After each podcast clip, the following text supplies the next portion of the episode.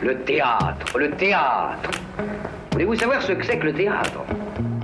Euh, le théâtre, c'est un art du moment. On est en rapport direct avec les spectateurs. Pièce détachée, Il faut que le théâtre présente une autre forme, une autre manière de vivre. tous les lundis, de 20h à 21h, Finalement, le théâtre n'existe que par le regard du spectateur qui le fabrique. sur Radio Campus Paris. Le théâtre est pour tout le monde, pour vous comme pour les autres. Faut pas être exclusif. Bonjour à toutes, bonjour à tous, bienvenue dans Pièces détachées, l'émission consacrée aux arts vivants en Ile-de-France de Radio Campus Paris. Ce soir, nous avons le plaisir de recevoir une partie de l'équipe du Cirque électrique qui a depuis quelques années maintenant installé ses chapiteaux dans le 20e arrondissement de Paris. Nous recevons Hervé Vallée, Lisa Painblanc et Jean-Baptiste Véry. En deuxième partie d'émission, nous ferons notre habituel tour de table de l'actualité théâtrale.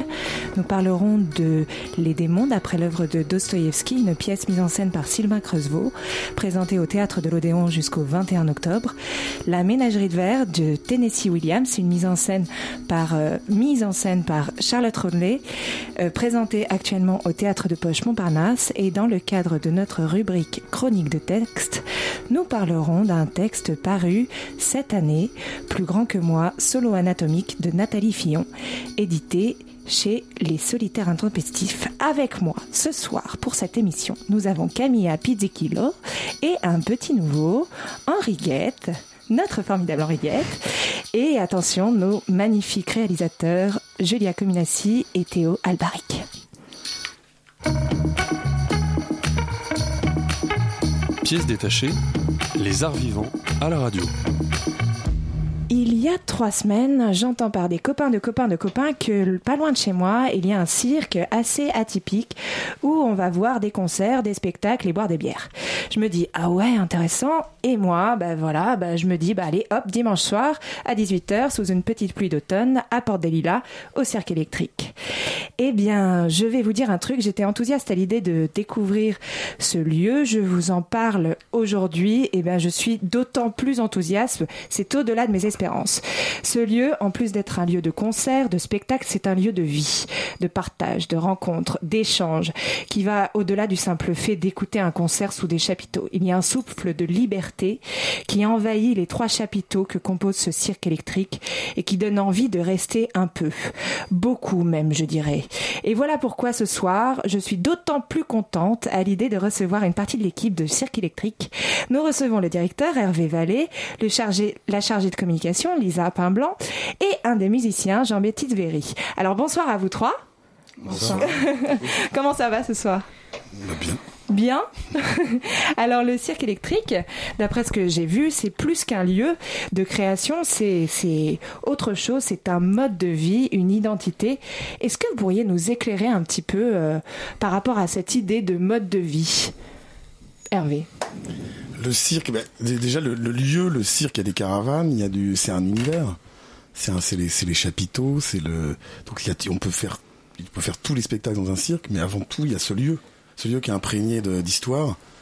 Et donc, et, euh, ça vient du rêve. C'est, il y, a, quelque chose de très enfantin en même temps dans le cirque.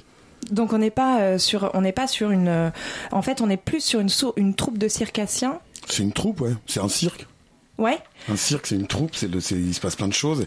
Et le, et c'est, c'est une habitation aussi. On habite le cirque. Ah vous habitez dedans? On habite, même si une habitation, même c'est c'est, euh, au niveau du au, au niveau de l'esprit, on, on est habité par le cirque. Et Oui, et on habite dedans aussi. Ah donc c'est vraiment un, c'est c'est vraiment un univers qui vit euh, jour et nuit. C'est pas, ça s'arrête pas à, à un simple lieu. euh, Ça s'arrête jamais. ça s'arrête Ça jamais. s'arrête jamais. Même au niveau, euh, même au niveau de l'ouverture, hein. Lundi mardi, même si le cercle est fermé, le cercle continue à vivre puisque vous avez l'école de cirque qui, est- qui est là, donc c'est tout le temps ouvert en fait. hein. D'accord. Et en fait, vous vous définissez, d'après ce que j'ai vu, comme euh, cirque and roll animal. Qu'est-ce que ça veut dire? C'est euh, ouais, c'est des petites blagues, mais c'est un cirque and roll, c'est par rapport. Au, donc on vient on vient vraiment de la on vient on vient de la contre-culture. Donc on vient c'est tout un esprit euh, au- autant de, au, ni- au niveau du spectacle, mais au niveau de l'art en général, toute cette contre-culture qui date d'après-guerre en fait de Kerouac et de et c'est un peu c'est un peu notre esprit vraiment de ça nous c'est ça qui nous mène en fait au niveau même de nos créations. Rock and- le rock and roll nous accompagne tout le temps, mais le rock and roll c'est assez vague. hein. Pour moi c'est le c'est pareil, c'est on habite le rock and roll. C'est c'est un monde le rock and roll, ça va de la techno à Ou, le jazz, ça peut être rock'n'roll. C'est c'est surtout le Ouais, mais c'est vrai qu'en fait, en, en passant les, les, les, grilles du, du lieu, on a l'impression de, de pas du tout euh, euh, voir euh, un lieu euh, qui habite une création ou quelque chose. C'est une, vraiment, comme vous dites, c'est on pense rock'n'roll, on habite. Euh, c'est une entité en fait. Ouais, c'est un, un, tout. On, rentre, on rentre dans, dans un univers. Moi, j'ai l'impression d'être dans un autre temps quand j'arrive au cirque électrique. Ouais, ouais c'est ça. Il y a quelque chose de magique on se pose, on est là, on observe, il y a plein de puis on, fait attention, on fait, on fait, vraiment attention à, justement à cette œuvre totale. tout, tout est tout est euh, tout est lié en fait, c'est-à-dire les plantes, eh ben, font partie. On, fait hyper gaffe à avoir plein de plantes en permanence, comme c'est au-dessus du périph', c'est un peu rude quand même. C'est une dalle, donc on fait attention aux chapiteaux, on fait attention. À, les caravanes sont peintes rouge et gris, il y a une couleur. Et vous partez jamais en vacances vu que c'est toujours ouvert On part en week-end, c'est lundi, mardi le week-end. Mais, c'est aussi euh, la question de se dire de faire partie d'une identité urbaine. Hein. Enfin voilà, comme il vient de le dire, on est sur le périph'. Hein. On le voit, on voit les chapiteaux depuis le périph'. Donc c'est vraiment intégrer aussi toutes ces cultures urbaines qui vont bien sûr du rock'n'roll au punk, euh, au hip-hop, tout ce qui est créé dans cette ville en fait. Hein. Et justement, quand vous dites, euh, parce que vous parlez d'identité urbaine, euh, la particularité du cirque électrique, c'est d'être itinérant qu'en 95 euh, vous étiez aux arènes de Nanterre, ensuite en 2005 à Rennes, puis au Festival d'Avignon en 2009, parce que c'est pour vous donner vite fait l'historique. Et depuis 2011, vous êtes à Porte des Lilas. ça fait partie de cette tradition-là d'être itinérant, de changer d'endroit et de s'adapter au lieu. Ouais, bien sûr. Et on bouge tout le temps. C'est-à-dire que là, là c'est un peu notre remise finalement. c'est l'endroit où on, où on, habite en permanence. Mais autrement, l'année dernière, on était à, à la Biennale de cirque à Marseille avec un spectacle. Et vous déplacez tout le chapiteau? On a un autre chapiteau de tournée en fait. On tourne avec. On a... Même deux autres chapiteaux En, remorque. D'accord. Donc en fait, euh, vous, vous divisez un petit peu les, les tâches, quoi. C'est ça le. En fonction des projets ou des envies, on peut aller s'exporter à à droite à gauche. Et euh, justement, en fait, euh, euh, donc ça vous vous exportez, mais le principal est quand même à Porte des Lilas. vous avez changé de lieu du coup plusieurs fois. ce changement de lieu, la création du, vous, vous, vous voulez quand même une certaine proximité par rapport au voisinage, aux gens et avoir une réelle implantation. Comment vous arrivez à faire ça aussi rapidement? Ça prend du temps. Hein. Ça prend du temps. Moi, mm. j'ai pas vécu les, euh, les, autres emplacements du cirque, mais depuis 4 ans que je suis à Port des Lilas, il euh, y a plein de gens qui habitent Port des Lilas, qui découvrent ce cirque, qui savaient même pas qu'il y avait un, un, cirque où ils pouvaient venir, même pour voir des spectacles. Alors pour venir en bar, c'est encore autre chose. Hein. Et ils voient, bon, ça fait 6 ans que j'habite ici, euh, je découvre le cirque qui est à côté de chez moi. Et du coup, ça fait très bizarre de se dire que on participe à la vie de quartier, en fait, même si les gens ne se rendent pas forcément compte. Hein. Mais ça se voit avec l'école de cirque. Lisa pourra vous plus vous en parler, ça se voit parce que moi aussi je suis au bar et ça se voit énormément au bar parce que quand vous avez des spectacles, les gens viennent au spectacle, vous avez des concerts en même temps, les gens viennent au concert et vous avez ces habitués de la terrasse, ces habitués du bar qui viennent du quartier en fait. Et ce quartier, c'est Port des Lilas, c'est Montreuil, Bagnolet et c'est Paris. Donc ça, c'est vaste. ça aussi, on fait tout dans un cirque, c'est-à-dire qu'on est tous multitâches. On ça, ça, passe de, à conduire des camions et à souder, et puis derrière le bar à être artiste, à être à être technicien. c'est vraiment c'est multitâche. Oui, donc en fait, euh, l'artiste n'est pas que artiste et, euh, euh et le, le... c'est le désir de ça en fait. Hein. Moi, j'ai jamais connu euh, que être musicien ou que être barman. Mais du coup, j'ai besoin de l'un ou l'autre. Hein. Quand je fais trop de bar, j'ai besoin de retourner sur scène. Et peut-être, ça, ça m'est pas encore arrivé, mais peut-être que si un jour je fais trop de scène, mais quand je fais de la scène, j'aime retourner au bar derrière. C'est pas un travail supplémentaire, ça fait partie de, du fait de retrouver après les gens et discuter avec eux tout en leur servant des c'est un tout et c'est ce qui fait aussi que les gens apprécient le cirque électrique, c'est qu'ils se rendent compte que quand ils arrivent en début de soirée, la personne qui a servait euh, par exemple un, demi euh, se retrouve après sur scène et retourne au bar et en même temps euh, peut, peut voir cette personne en fin de soirée être en train de commencer à ranger ou nettoyer. Et, et c'est ce qui fait que ça, que ça fonctionne et que, et que ça fait une énergie globale hyper, hyper intéressante. JB, il est aussi documentaliste documentaliste. Plutôt des archives. Racontez tout ça. Non je suis historien de l'art. Moi là-bas je suis arrivé en stage au cirque électrique je faisais euh, stage histoire de l'art. Je me suis retrouvé en cuisine pour un cabaret. Non c'est vrai. Et en fait on, se plaît donc on reste euh, on va monter des chapiteaux on va faire chalon dans la rue après. Puis du coup euh, on commence à connaître les types. On refait un stage. Et là et là par le hasard par un peu cette magie du cirque on euh, on participe à des répètes et puis on devient, on devient musicien pour le cirque en fait. hein. Tout en faisant du bar, hein, tout en euh, continuant à faire des sandwichs pour le cabaret. Et pour, pour moi, le cabaret, c'est ça, c'est faire des sandwichs, monter sur scène, redescendre pour l'entrée, continuer mes sandwichs, remonter sur scène et finir après. Oui, parce qu'on appelle le cabaret, juste pour expliquer euh, euh, rapidement, le cabaret, c'est quand même c'est un chapiteau en fait avec un bar et un, un, un vrai grand lieu de danse, euh, enfin où il y a de la musique. euh, comment c'est C'est comme une ça. scéno en fait. Là, le, le cabaret, c'est une scénographie. Le chapiteau, il se trans- peut se transformer. euh, Ça peut être, il peut y avoir 300 places en gradin et une autre. euh, et Février-mars, on fait vraiment. L'idée, c'est vraiment d'avoir un cabaret où les gens sont assis, mangent sous le, sous ce gros chapiteau. Mais là, par exemple, actuellement, c'est un spectacle de danse qu'on accueille. Qu'absolument, c'est vraiment une version. C'est très théâtre en fait. Mais D'accord. euh, parfois, c'est parfois, parfois, c'est une, ambi- une, une ambiance de cirque, une ambiance de cabaret, une ambiance. Ça dépend des scénos en fait. D'accord. Et du coup, euh, quand vous faites, euh, comme vous dites, euh, à l'intérieur euh, du cirque électrique, vous êtes multitâche, et à l'extérieur, d'après ce que j'ai vu, il y a quand même un rapport un peu, euh, une volonté de s'implanter du coup dans la quartier, mais aussi dans la société, puisque quand je suis venue, il y avait quand même euh, des associations sur l'immigration qui qui étaient là. Tout à fait. Euh, vous avez cette volonté-là, un petit peu politique, quelque part. L'idée aussi du cirque électrique, c'est donner euh, la place à des associations, des organisations qui ont des choses à, à dire, à revendiquer et à défendre. Euh, donc euh, à partir du moment où c'est des, des collectifs qu'on soutient et dont la thématique nous intéresse, et, euh, et c'est important pour nous de leur don- donner la même place pour qu'ils puissent s'exprimer. Et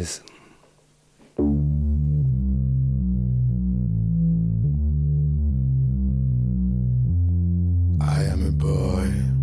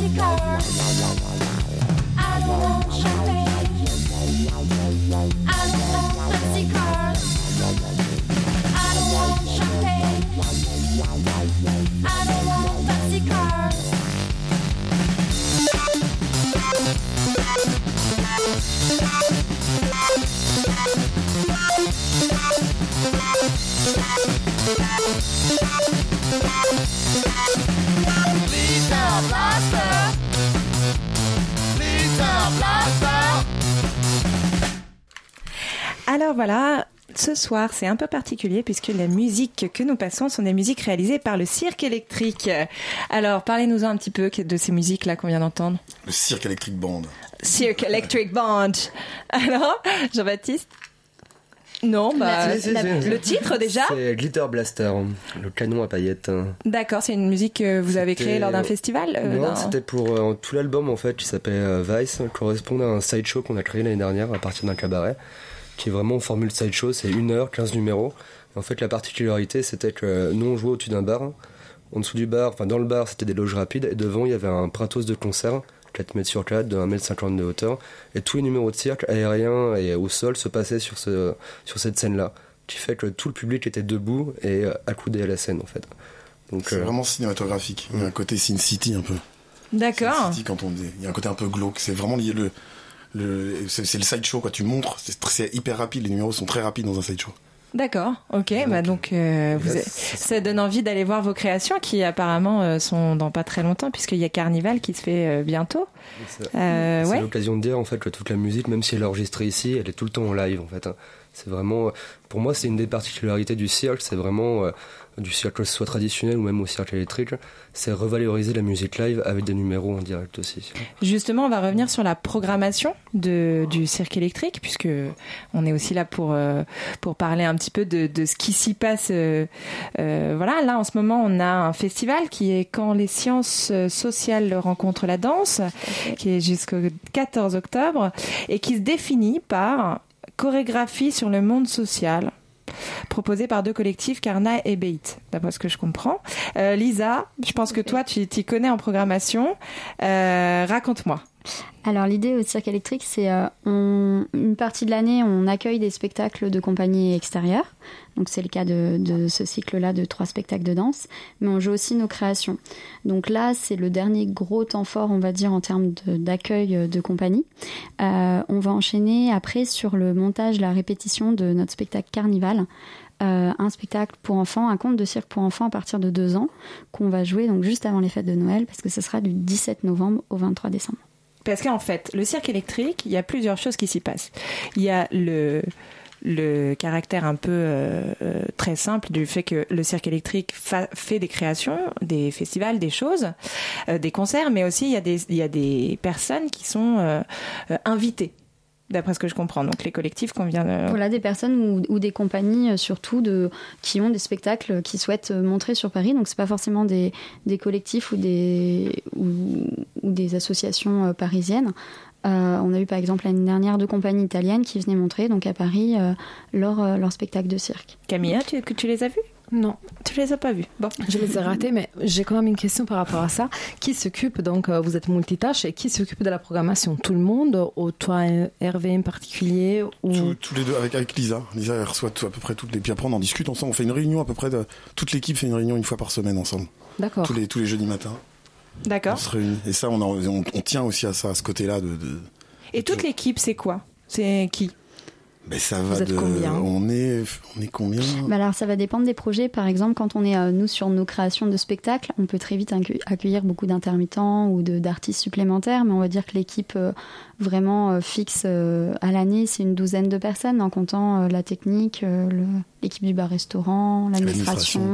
Et ils ont tous un, un, un mot à dire sur la programmation. Ouais, on, on, en en, discute. ouais. C'est une petite équipe, enfin 12 personnes, ça va vite quand on a un lieu à gérer sur euh, toute une année, euh, quasiment 7 jours sur 7. Donc euh, voilà, on- tout le monde peut être force de proposition, après on en rediscute.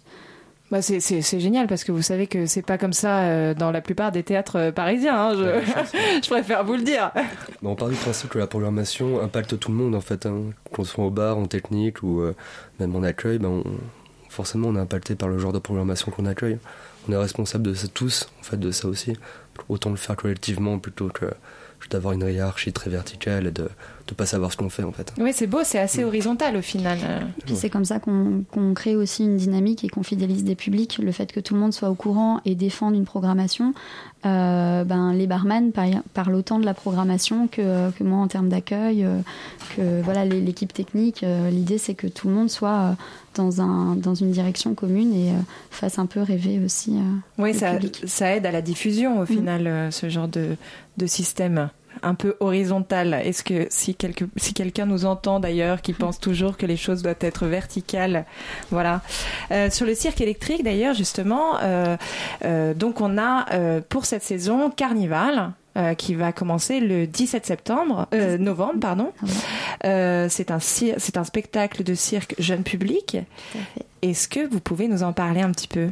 C'est un conte de cirque qu'on a, on a commandé en fait à, à un auteur de théâtre qui s'appelle Eugène Durif. On lui a commandé un conte de cirque. Oh, du riff, oui, je connais. Ah, mais-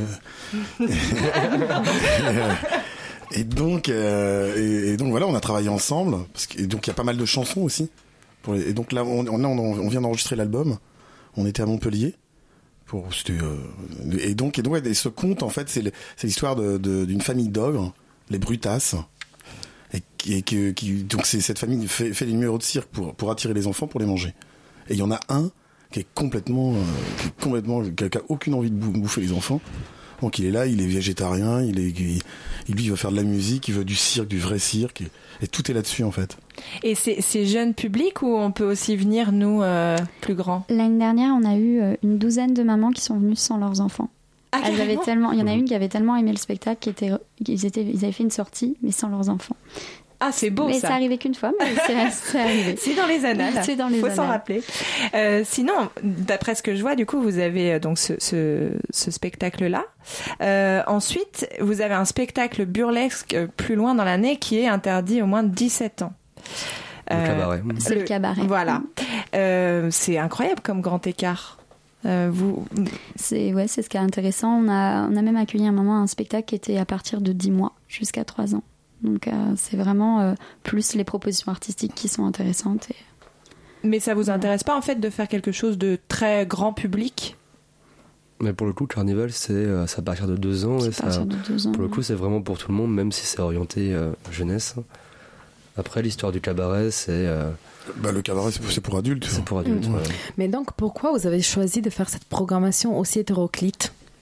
Pour faire plaisir Parce à tout qu'il y a le monde. tout, il y a plein de choses, il y a du cirque, de la danse, des débats. C'est pourquoi vous avez fait ces choix Et c'est depuis toujours ou pas?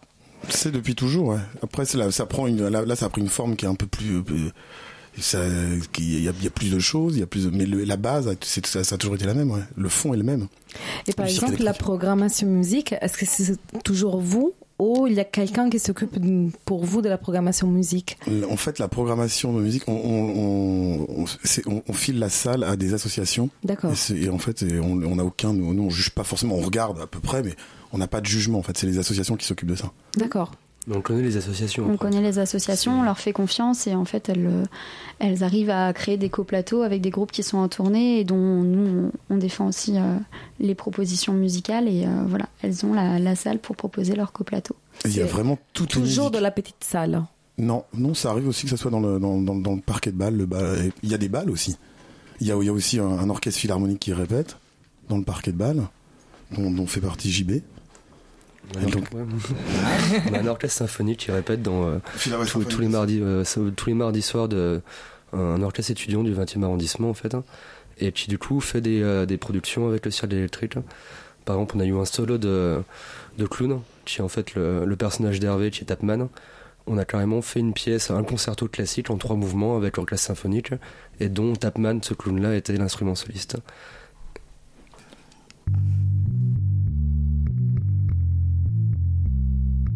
Attention, attention, je sors du chaudron. Je m'envole vite fait sur un bidon. D'un tremblement de contorsion. Écoutez-la bien, ma chanson. La sorcière devant vous va danser. De sa danse désarticulée. C'est le moment vous habiller. Le spectacle va commencer. Allez, allez, tas de feignants, restez pas là, les bras ballants.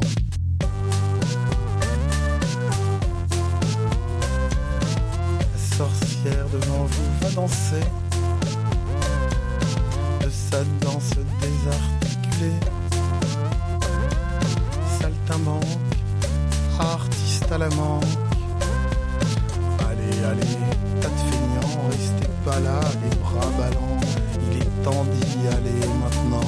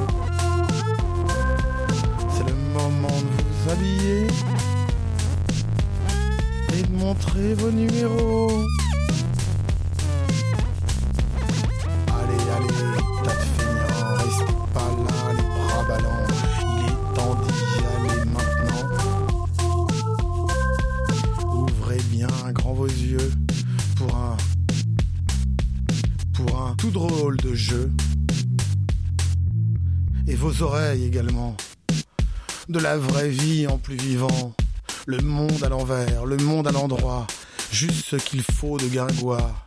Sans tarder, allez écouter. Un conte à vous faire frissonner, rire, pleurer ou peut-être bailler. Dans cette drôle de cour-là où les miracles. Attention, attention, je sors du chaudron. Je m'envole vite fait sur un bidon d'un tremblement de contorsion.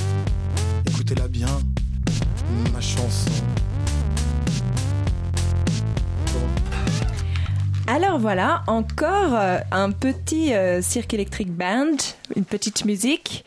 JB, dis-moi, qu'est-ce que c'est que quel est le nom de cette euh, musique? Le chaudron?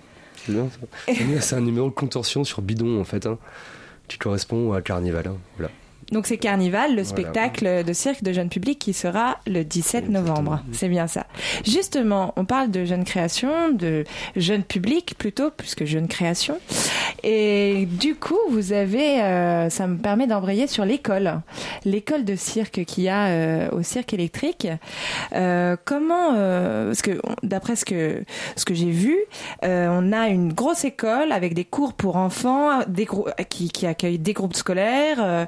Euh, Il y a des stages. euh, quelle est l'idée en fait euh, de tout ça? C'est de faire vivre le cirque toute l'année avec la présence de de, familles tout le temps dans les lieux? Alors donc déjà c'est une école amateur, on n'est pas une école professionnelle. Euh, on est euh, effectivement on accueille aussi bien des enfants sur les temps euh, euh, périscolaires donc euh, et les week-ends. On a aussi des associations euh, du champ social ou médico-social qui qui viennent voilà sous forme de, de stage chez nous et on a tous les cours pour les ados et les adultes. L'école de cirque elle tourne vraiment du en permanence du lundi au samedi et on a des stages aussi certains dimanches et pendant les vacances scolaires. Donc, Ah ouais, donc ça fait une large euh, une large idée. Voilà. Et on a pourquoi, cette, euh, pourquoi ce choix de faire des cours am- pour amateurs et pas pour professionnels? Parce qu'il y a déjà des écoles de cirque euh, qui, qui ont des formations professionnelles. Euh, donc, euh, Oui, c'était pas votre but. c'était euh, pas le, le but initial, oui. de- Et est-ce que vous avez l'impression d'être plus un lieu de création ou plus un lieu de, tra- un lieu de transmission? Les deux. Les. Création, Les deux. transmission Les deux, les deux. Est-ce qu'il y en a un des deux qui prend le, le pas sur l'autre. Pas? Non, justement, non. On est dans la transmission euh, quand on est avec les activités de l'école ou alors quand on accueille des compagnies de l'extérieur qui viennent présenter leur, leur spectacle. Et on est dans des temps de création quand on, bah, par exemple, quand on enregistre ou quand on crée, euh, on crée nos nouveaux spectacles euh, ou qu'on on fait des reprises de spectacles. Là, on est sur des temps de création, mais au niveau de, du partage, c'est égal dans l'année. euh, Et ils ce- sont importants. Et Est-ce que euh, justement dans, dans cette volonté de, de transmission aux jeunes générations, est-ce que vous voulez transmettre aussi la, euh, la- une espèce de d'idée du cirque, euh, des, des valeurs, euh, un peu euh, dirons euh, cirque and roll, euh, non? Si, Un euh, esprit? Si, si, il y a un esprit, un esprit du cirque. Même, le cirque électrique, moi j'ai eu un chapiteau à 23 ans parce que je travaillais au Noctambule, justement aux arrêts de Nanterre. Et Michel Novak, on était, on était assez proches et il m'a, il m'a donné un chapiteau, mais c'était, c'était la pure transmission en fait. Donc c'est, c'est parce qu'on a travaillé ensemble, on s'est fait confiance. Et tout d'un coup, euh, Il t'a donné un chapiteau. voilà, c'est ça. En fait, c'est c'est le don de ce chapiteau qui a entraîné le cirque électrique. Ouais, peut-être. Non, après, moi c'est un rêve depuis que je suis tout petit, le cirque. C'est vraiment un un rêve d'enfant en fait.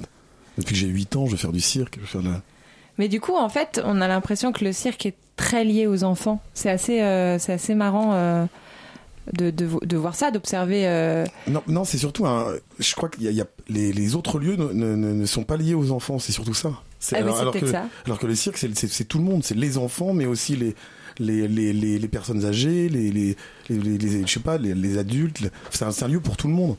Oui, ben justement, d'ailleurs, euh, en fait, c'est pas que pour les enfants, puisque cette école, elle est aussi pour les adultes, d'après ce que j'ai compris. Ouais, tu vois, tous les soirs. Tous les soirs, ouais, il y a, il y a des, cours pour les adultes et euh, on allait jusqu'à euh, une cinquantaine de personnes euh, les jours de grande influence. Donc l'idée, c'est vraiment que tout le monde puisse venir et essayer la pratique et continuer si, s'ils ont envie tout l'année. Ouais, parce que parce que nous on s'est dit ça avec Camilla qu'on irait euh, se faire un petit cours parce que en fait tous les soirs de 20h à 23h on a euh, numéro euh, enfin apprentissage de cirque aérien. Alors on s'est dit il faut y aller. La seule question c'est que on a regardé, on s'est dit il faut s'engager et on a vu que non. Il n'y a pas d'engagement. Est-ce que euh, cette idée-là de, venir euh, voir un cours et puis de revenir un autre jour si vous voulez et, et qu'il n'y ait pas d'engagement, c'est une volonté de laisser les gens libres de faire ce qu'ils veulent? Oui. Non, mais, parce que vraiment, c'est un peu étonnant puisque quand on est dans une école, euh, en général, il faut être assez régulier, quoi, pour apprendre, pour pour grand, enfin, pour faire les choses. Alors après, c'est vraiment des, des formules à la carte. Euh, ça n'empêche pas qu'on a des habitués qui viennent quasiment euh, Tous les soirs. soirs. Donc c'est vraiment. euh, tous les soirs. Il y a des, des personnes ouais, qui viennent Tous les quasiment tous soirs les soirs. Il y a des euh, abonnements à l'année. Qui font aussi partie de la vie du lieu, même si euh, même s'ils travaillent pas avec nous, c'est qu'on les voit au bar, ils viennent à tous les spectacles. On fait un spectacle ensemble à chaque fin à chaque fin d'année scolaire. Ah oui? Bientôt, on va faire un spectacle tous les dimanches du mois aussi. Donc euh, on va jouer avec eux, ils nous connaissent. Voilà, c'est des, euh, c'est pas que de la transmission, c'est aussi de la création commune avec nous en fait. hein. D'accord, ça va plus loin que que le simple cours. Donc Camilla, Oui. faut faut y aller, hein? Oui. Va falloir euh, faire. euh, Faut être Donc il y a des voilà, ouais. accros au cours, finalement. Et- des accros au cours. Et du fait. coup, euh, c'est aussi un lieu de, de famille. euh, D'après ce que tu me disais, Lisa, euh, il y a aussi des goûters après, euh, après l'école euh, qui sont organisés. Alors, il y a les goûters après notre spectacle euh, pour enfants. On fait une free kids party. Euh, donc c'est bar à sirop, euh, crêpe à gogo avec Des euh, ballons. avec des ballons, la musique à fond. Et l'idée c'est que les familles puissent continuer de passer un temps ensemble avant de rentrer chez eux après le spectacle. Et c'est encore un temps où bah, les artistes sont là, les enfants ou les familles peuvent aller échanger euh, du coup avec les, les artistes qui ont, qui ont fait le spectacle. Euh, voilà. Et après, ça peut être des temps de goûter aussi parce qu'on a des, des familles qui, euh, après le, cours de cirque des enfants, vont rester un peu sur le lieu, vont prendre le temps de, profiter de la terrasse ou, euh, du bar euh, avant de rentrer. Et euh, du coup, on a fait un petit peu le tour de, l'ensemble de ce qui se passait au cirque électrique. Il y a beaucoup de choses qui se passent. Euh, moi, j'aimerais plus ou moins clore cette émission avec, euh, enfin, ou du moins cette interview, avec euh, cette question. Votre rêve de départ, euh, plus plutôt pour Hervé du coup, euh, en 95 quand vous l'avez créé, est-ce que vous l'avez toujours aujourd'hui et en- dans quelle mesure il a, il a évolué? Bah oui, c'est le même rêve, autrement j'arrêterais. Enfin, moi j'arrêterais. C'était un rêve de quoi? euh, C'est un, rêve de, de- c'est un rêve de, de liberté. De, Le cirque, c'est la liberté. Donc en fait, c'est vous entrez, vous êtes libre et, euh, et faites euh, et venez avec nous partager ce moment. Ouais, enfin, je- après, je, je vais vers, une quête, quoi. On va vers quelque chose, quoi. Je suis pas, je suis pas tout le temps libre. on n'est jamais tout le temps libre, hein, on cherche toujours, mais on n'y arrive Et, pas. et, pas tout seul. C'est surtout, un- c'est c'est ensemble qu'on. Enfin, moi, je trouve, c'est ensemble. C'est pour ça, le cirque électrique, c'est vraiment. On essaye d'être tous, tous, euh, à- tous assez proches, en fait, au niveau des idées, au niveau des. Et vous allez bouger bientôt ou pas? Euh, non, je pense Non. Non, vous êtes bien Alors on peut venir, hein. on est Ah, bon. oui, oui, oui. On est bon. Et ben c'était vraiment génial de vous recevoir. Camilla et moi, on est ravis. Oui. Et euh, on vous fait euh, bah, de gros bisous. et, euh, et merci beaucoup en tout cas à vous. Merci.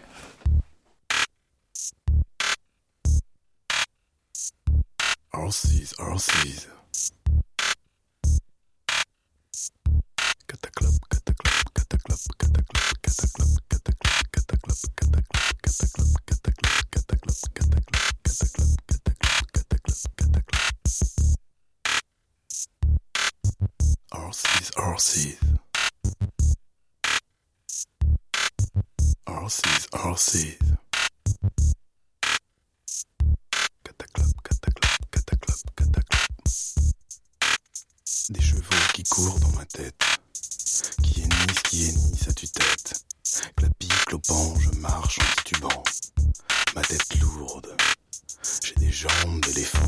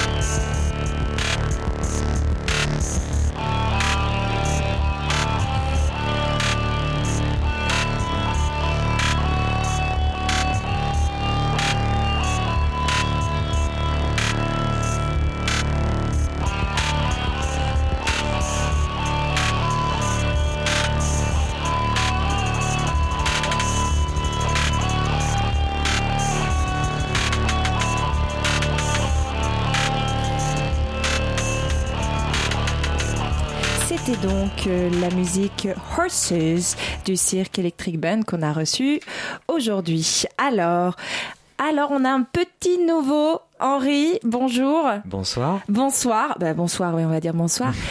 Alors, ce qu'on va faire, on va faire un truc un peu spécial. On va te présenter dans cette émission. Et on va, quoi de mieux de, présent- de se présenter euh, que de te donner la parole et de te faire faire un petit édito, on va dire. Voilà. Alors, vas-y. Alors, je fais ce soir mon entrée en scène, Laura, le con. Euh, première émission sur pièces détachées et première occasion de prendre la parole pour parler de spectacle vivant. Alors, autant le dire tout de suite, derrière ma feuille et le micro, j'ai le trac. Euh, Sans doute rien comparé à la sensation de faire face à un public, mais tout de même, dans ce studio en si bonne compagnie, j'ai envie d'être applaudi. Je me présente, je m'appelle Henri et on connaît la chanson. Ah oui. Au Centre national de la danse ce week-end, d'autres que moi entraient en scène et au fond c'est de cela dont je vais vous parler ce soir.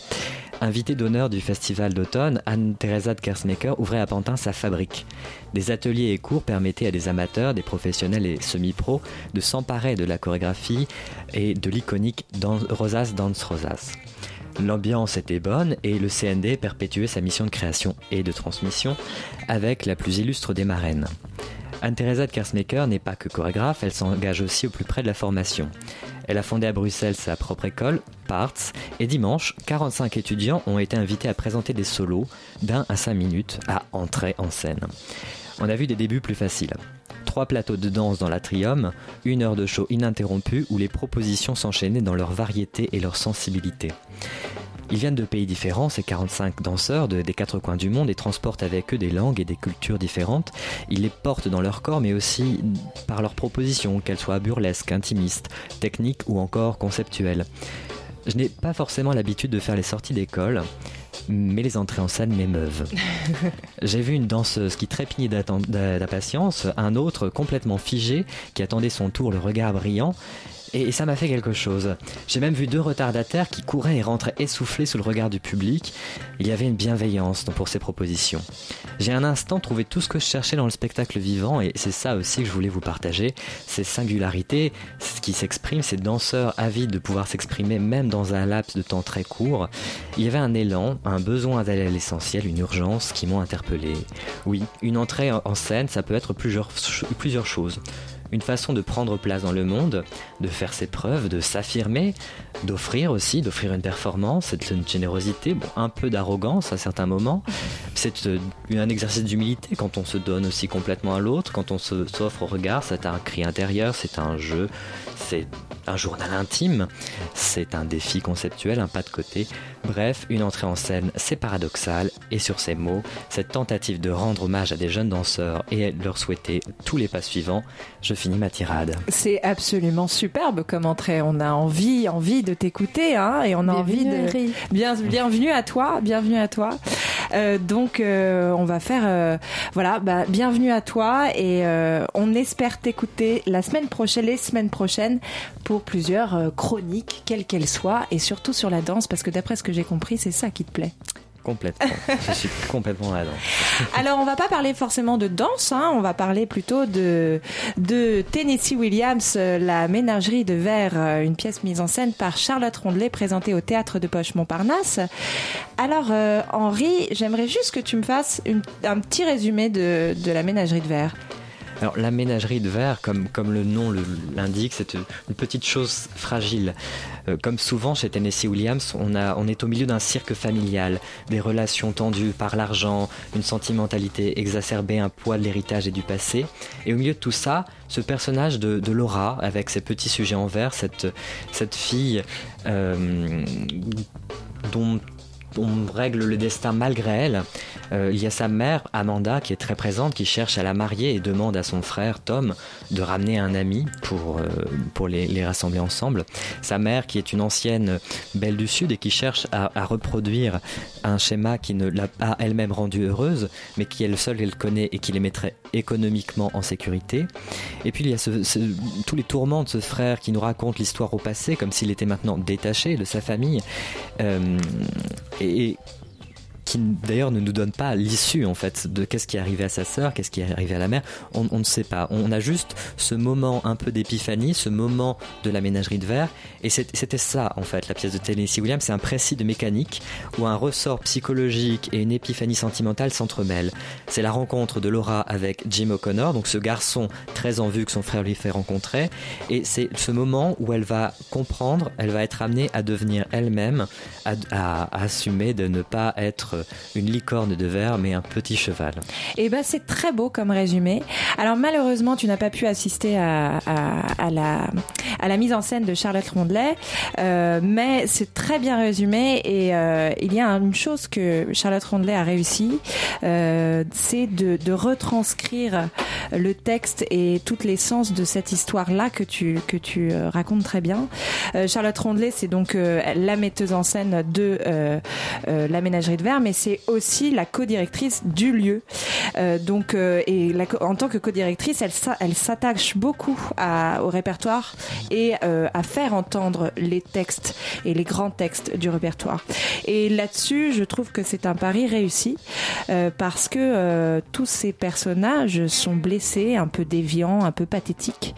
On a du sentiment, on a des choses qui se passent, c'est assez beau. En termes de scénographie, c'est assez classique, un peu désuet, désuet pardon tout à fait fidèle aux années 30, euh, les murs en papier peints jaune, orange, passé à fleurs, bon. Le mobilier, le canapé en velours, chaises et table en bois, avec la nappe blanche à dentelle, les vêtements, costumes trois pièces pour les hommes et robes d'époque.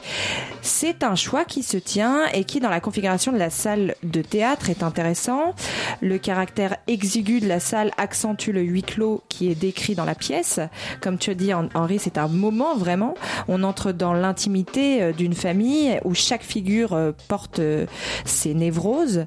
On a la sœur handicapée qui est complètement reclue dans son monde et dans sa ménagerie de verre. La seule chose un peu douteuse pour moi dans, dans, le- dans, dans l'ensemble de cette scénographie, c'est le fait de mimer le fait de manger. Alors moi, j'ai un peu du mal. Quand il n'y a pas de soupe et qu'on mime le fait de, prendre de la soupe, ça c'est pour moi c'est trop loin du caractère très concret et réaliste d'une scénographie qui est proposée.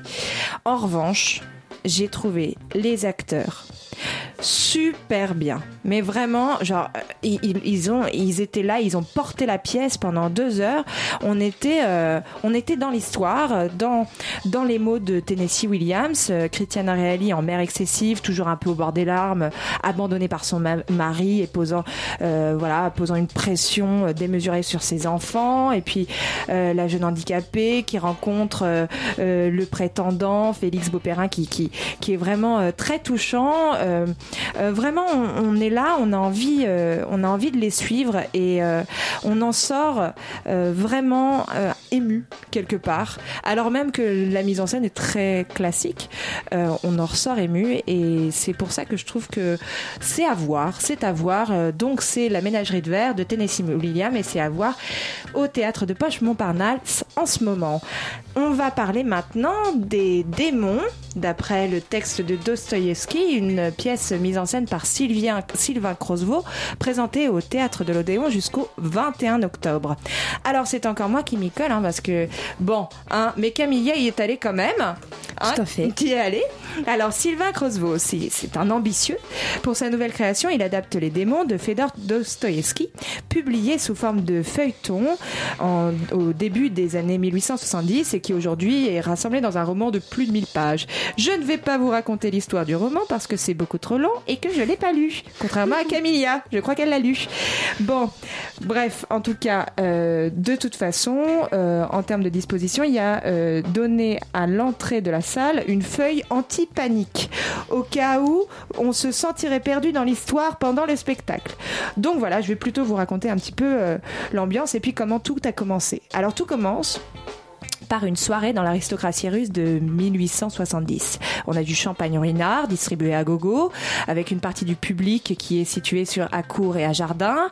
On a euh, qui sont qui est d'ailleurs autour des des euh, des acteurs, ça discute et puis événement, c'est le retour du fils prodige de la maison, Nikolai Stravogin.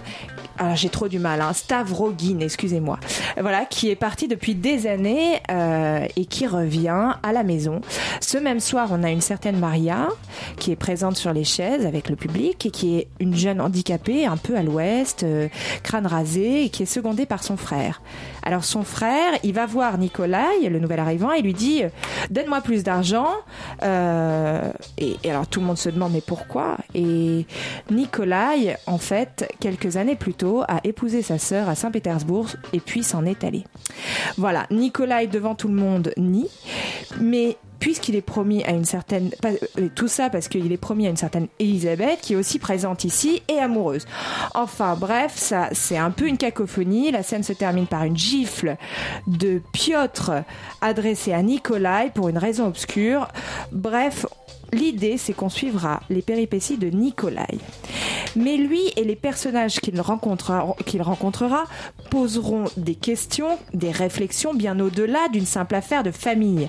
En fait, plus qu'un simple tableau du mode de vie de la Russie des années 1870, c'est plutôt des questions philosophiques qui étaient, qui entraient en conflit dans les années euh, euh, 70, 1870 à cette époque-là. Et donc, on a euh, vraiment des questionnements euh, très très importants et très poussés sur des croyances religieuses, l'engagement, sur l'admiration, le meurtre, le suicide. Alors en seconde partie, euh, donc on a un petit temps au bout de deux heures, on se pose, on se dit oulala, là là, euh, il y a beaucoup d'informations, mais ça va être, c'est quand même, moi je suis complètement prise dans l'histoire, enfin dans, dans dans tout ce qui se raconte. Puis seconde partie, on a le parcours de Piotr, l'ami de Nikolai qui a des ambitions politiques révolutionnaires, révolutionnaires. Et euh, donc là, on a plutôt une réflexion sur le nihilisme, sur la paternité, sur la liberté, euh, surtout la liberté aussi de se suicider. Enfin, c'est c'est très très riche et moi, je ne peux pas vous résumer ça euh, parce que c'est beaucoup trop dense. En revanche, la deuxième partie est hilarante. J'ai même, enfin, vraiment, ça parce que les personnages deviennent assez ridicules, alors même qu'on parle de choses extrêmement fondamentales. Et pour moi, c'est un côté assez, euh, enfin, c'est dans ce sens-là que Creusevaux, soufflé par Dostoïevski, est un peu un génie. Alors, je sens que, que Camilla fait les gros yeux, hein, parce que parce que euh, c'est vrai que que Creusevaux n'a pas été euh, très tendre avec le texte de Dostoïevski. Il y a beaucoup de références actuelles sur le glyphosate, un texte rappé. On a aussi une, un texte de Qui est un très bref, c'est pas un puriste. Ça c'est sûr, mais les, les acteurs, ils prennent en charge la pièce et, sa portée philosophique de telle sorte qu'on a l'impression de, de que la vie euh, est un est en jeu, que, que que ce qui se passe sur scène est un écho direct à une pensée actuelle euh, qu'ils ont tous en tant qu'êtres humains. Et pour moi, c'est ça le théâtre. Alors voilà, j'ai juste envie de dire bravo, bravo aux acteurs, bravo à et je suis admirative. euh, voilà, vos lèvres s'épuiser, vos corps soufflés, votre voix s'érailler, enfin tout ça euh, pour raconter tout- toute l'âme humaine. J'ai trouvé ça magnifique et Sylvain Creusot un peu moins exceptionnel concernant, concernant la scénographie que Antifaust, euh, Angelus Novus, mais mais on est là. Hein. Moi j'ai j'ai adoré, mais alors Camilla, elle a envie de mourir en me regardant là. Oui.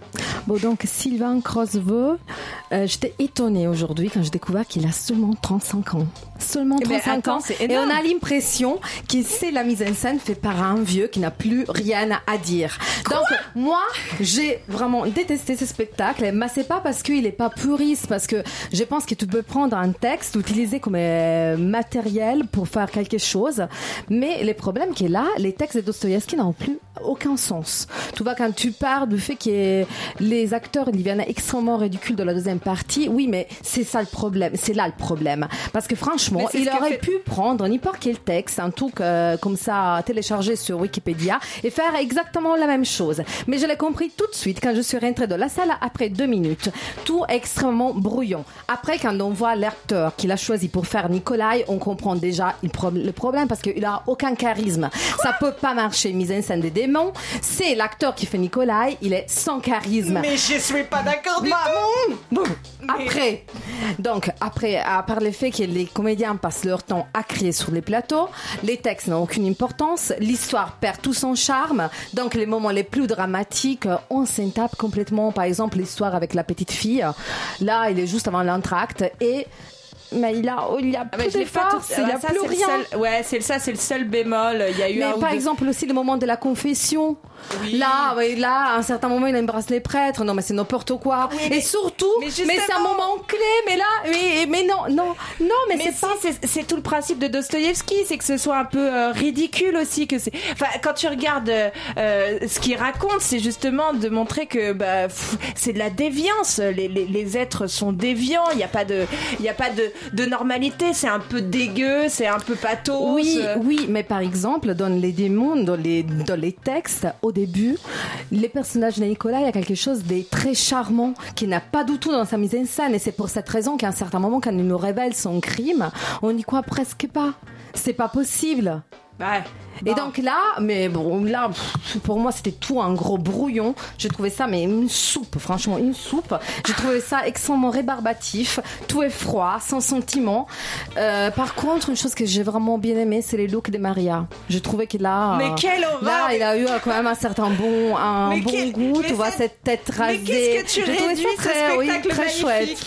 Tu réduis Voilà. ce spectacle magnifique à une chose si, enfin si si si nulle qu'un costume. Enfin bon. bref, voilà. bref, passons à autre chose. Passons à notre rubrique parce qu'on va être plus gentil entre avec toi. Une la rubrique chronique de texte. Alors, on va parler de Plus grand que moi, solo anatomique de Nathalie Fillon, édité cette année par les éditions. euh, c'est Les Solitaires Intempestifs. Tout à fait. Voilà. Alors Camilla, dis-moi. Alors, plus grand que moi. Il y en a beaucoup de plus grands que moi. Moi, que je fais à peine 1m49, je n'ai pas de mal à en trouver. Mais Cassandra Archambault, le seul personnage de cette de Nathalie Fillon, est plus grand que moi. Elle fait la taille de la comédienne qui interprète la pièce. Dans ces cas, 1m81. Nous sommes ici face à un monologue, au mieux avec les, au mieux avec les mots de Nathalie Fillon, un solo anatomique. C'est assez drôle à lire, c'est une tempête des mots, un orage, une rivière qui déborde de son lit. Les solos de Cassandre, né à Paris dans le 9e arrondissement le 13 mai 1986. C'est solo une course, la course des Cassandre. Notre héroïne, notre héroïne qui fait face au monde, à l'absurdité de l'infini, avec des questions métaphysiques et des propositions de performance, avec ses intestins dépliés sur un plateau. 8 mètres. Cassandre veut être actrice, agir, je cite. Page 34. Agir, agir dans tous mes vies possibles. Agir, agir. Arrêter de réfléchir. Agir. Être actrice, quoi. Je pense offrir mon corps au théâtre, par exemple. Une vie parmi d'autres. Le théâtre. Mon ADN, un partage. Jouer un seul soir, les premiers quarts d'heure, puis partir aux urgences sous les sunlight. Délivrer un message unique un sacrifice. Prouver à Daesh qu'on n'est pas des lavettes. Dire au monde qu'on peut crever pour l'art. Je le fais. Il le fait. Les spectateurs sidérés, bouleversés, hurlent, se prennent tous dans les bras, pleurent, se lamentent. Un spectateur blasé hurle, chiqué, mais mon sang l'éclabousse. Pas de joues de betterave, d'ouvre sang. Ils seront à l'évidence. Je suis une vraie performeuse. Appelez les urgences, je pars sur une civière. J'ai huit mètres d'intestin à l'air et toute ma conscience. Je suis lucide, enfant. Et moi, tout plus grand que moi, et ça me console de tout. Tout le monde me considère soudain, s'interroger sur mon acte unique. Quel sens? Cassandre, Cassandre en chimbol, quel message? Mes parents s'est interviewés, ma mère. Qu'est-ce qu'on n'a pas vu venir? Qu'est-ce qu'on a raté? Mon père On n'aurait jamais dû l'appeler Cassandre, c'est trop lourd à porter. Mon sacrifice reste une énigme. Donc, euh, je reviens à ma chronique. Magnifique. Malgré les délires généraux, Cassandre avance en empilant des mots. Un après l'autre, sans jamais perdre sa joie d'être. Cassandre pédale la nuit, pédale à la conquête de nouveaux territoires pour ses rêves. Elle fait des tours dans les passés entre Marie-Antoinette et le général de Gaulle. Elle rencontre sa grand-mère, Emeline, ressuscitée, en train de lire un bouquin tranquille sur les bords d'un volcan endormi. Cassandre, éblouie devant un rayon de soleil, regarde la folie du monde et la trouve belle. Elle est consciente de sa solitude et d'être juste en train de passer dans ce monde. Mais Cassandre rêve. Et rêvant, elle pleure pour un ours polaire maigre comme un tapis. Cassandre pleure pour la glace qui fond dans les verres de ses parents. Cassandre vient des Grèces. Elle vient de la mer Bleue. Elle a un nom avec une sacrée histoire, deux versions différentes. Une avec une formation d'une nuit faite par euh, des serpents et l'autre avec Apollon frustré, énervé, qui lui crache de la bouche et qui la maudit. On te prendra pour une folle toujours. On te dira ta gueule, pauvre oracle, quand tu diras la vérité. Cassandre est née quand nous avions encore les droits de fumer sur les avions, des rires en écrasant des clopes dans son cendrier, les temps où on ne comptait pas les minutes, ou les temps avant le 11 septembre, avant les tours brûlés, avant la peur, avant les plans vigipirates, les temps pas encore trop surveillés. J'aime cette Cassandre, je la trouve touchante et je vous conseille ce texte qui donne la patate. Un texte adapté à cet octobre qui commence à être froid, adapté à, et parfait pour oublier une situation météorologique et spirituelle épouvantable. Eh ben écoute, on a très très très envie d'aller voir, d'aller écouter Cassandre et surtout d'aller la lire. Alors c'était donc une chronique de texte qui s'appelle Plus grand que moi, solo anatomique de Nathalie Fillon, qui est paru aux éditions Les Insolitaires Intempestifs. Alors ce soir, voilà, nous avons eu le plaisir de recevoir une partie de l'équipe du cirque électrique Hervé Vallée, directeur du cirque, Lisa Pain-Blanc, chargée de communication, Jean-Baptiste Véry, musicien. Bref, c'est un lieu atypique, foisonnant de créativité situé dans le 20e arrondissement de Paris, aller découvrir de toute urgence. En chronique, nous avons parlé de Les démons, d'après l'œuvre de Dostoïevski, une pièce mise en scène par Sylvain Crosvaux, présentée au théâtre de l'Odéon jusqu'au 21 octobre. Ensuite, nous avons parlé de La ménagerie de verre de Tennessee Williams, une pièce mise en scène par Charlotte Rondelet, présentée au théâtre de Poche Montparnasse. Et dans la rubrique chronique de texte, nous avons parlé de Plus grand que moi, solo anatomique de Nathalie Fillon, édité en 2018, donc aujourd'hui, par les éditions Solitaires Intempestifs. Alors, Yumi, Yumi, Yumi, bonsoir. Quel enthousiasme. Bonsoir, ça va? Ça va? Ouais, ouais. On va ouais. parler de quoi? Ce soir, on va passer pas mal de nouveautés, de la pop et on va passer de l'indus aussi. Eh ben, c'est Pour la super. première fois de notre vie dans Yumi. Et ben alors euh, restez là, c'était une émission qui a été préparée et présentée par moi-même euh, Laura Chrétien avec la complicité de Camilla Pizziculo, Henri Guette, réalisée par Cam- Julia Cominassi et Théo Albaric. Merci à tous. Bonne soirée.